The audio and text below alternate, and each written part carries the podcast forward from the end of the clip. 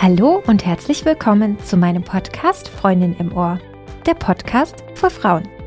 Ich bin Annette, Personality Coach und Gründerin von Freundin im Ohr. Ich helfe Frauen dabei, mehr Zeit für sich zu haben, Beruf und Privatleben unter einen Hut zu bekommen, seine Prioritäten richtig zu setzen und gesunde Freundschaften zu führen, um ein noch erfüllenderes Leben zu haben. Ich freue mich, dass du auch heute wieder dabei bist und meiner neuesten Podcast-Folge lauscht.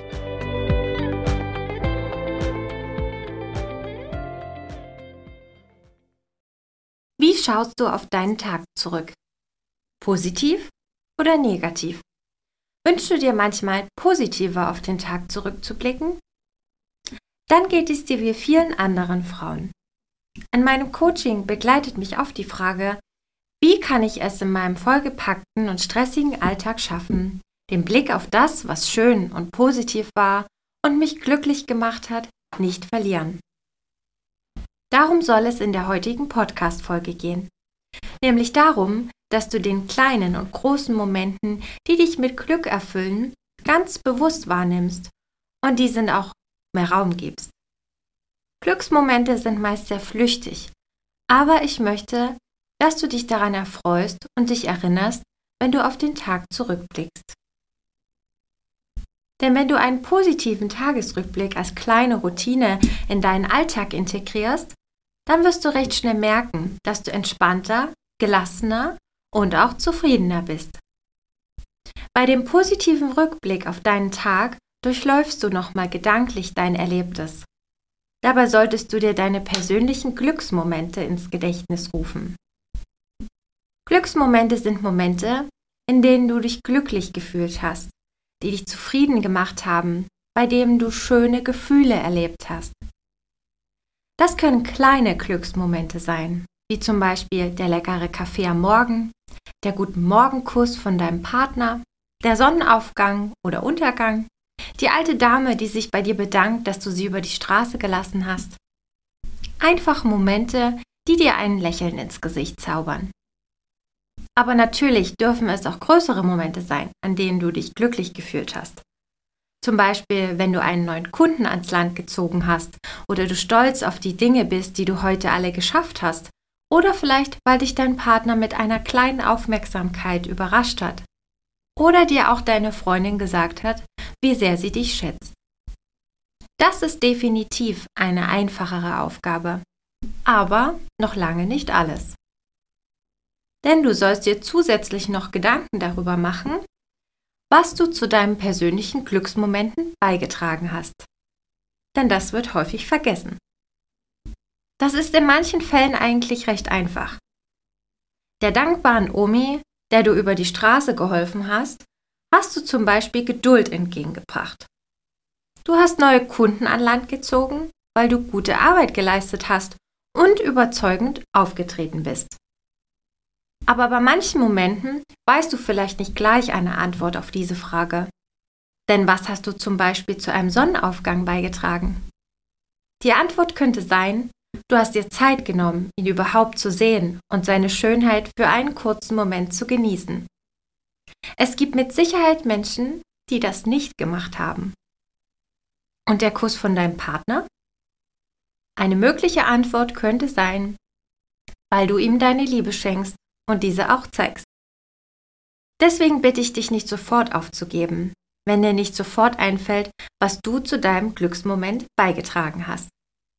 Wenn es um deinen eigenen Beitrag an den Glücksmomenten geht, lohnt es sich, dass du etwas länger nachdenkst und versuchst auch das weniger Offensichtliche zu sehen und manchmal einfach einzutragen, was du schätzt, was du dazu beigetragen hast.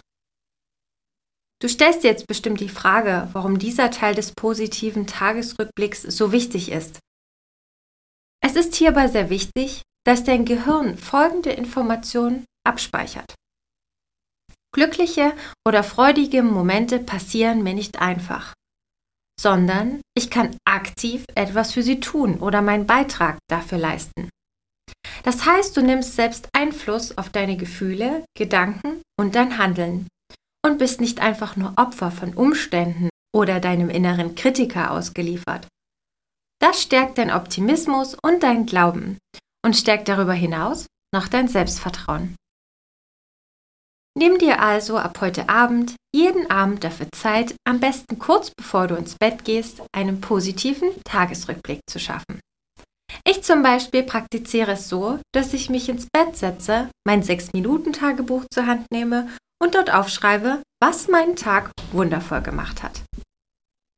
Du brauchst dafür auch nicht unbedingt das 6-Minuten-Tagebuch, sondern du kannst dir auch einfach ein Notizbuch zur Hand nehmen und dir jeden Abend 10 Minuten Zeit dafür nehmen, auf deinen Tag zurückzuschauen und auf die Suche nach deinen persönlichen Glücksmomenten zu gehen. Versuche dieses Gefühl auch nochmal aufzugreifen und zu durchleben und nimm dir Zeit dafür, die Gefühle aufkommen zu lassen, sie wirklich richtig zu genießen und dann frage dich, was du dazu beigetragen hast. Ich empfehle dir das Ganze natürlich schriftlich festzuhalten. Natürlich kannst du dir auch gern mündlich darüber Gedanken machen und dir diese Frage stellen, aber diese positive Wirkung entsteht erst dann, wenn du deine Antwort aufschreibst und für dich visualisierst. Ich finde die Übung sehr hilfreich und nutze deswegen mein Tagebuch sehr gern, den Tag positiv abzuschließen. Vor allem auch an Tagen, an denen es mir nicht besonders gut ging oder ich das Gefühl habe, dass mir heute irgendwie nichts besonders gut gelungen ist.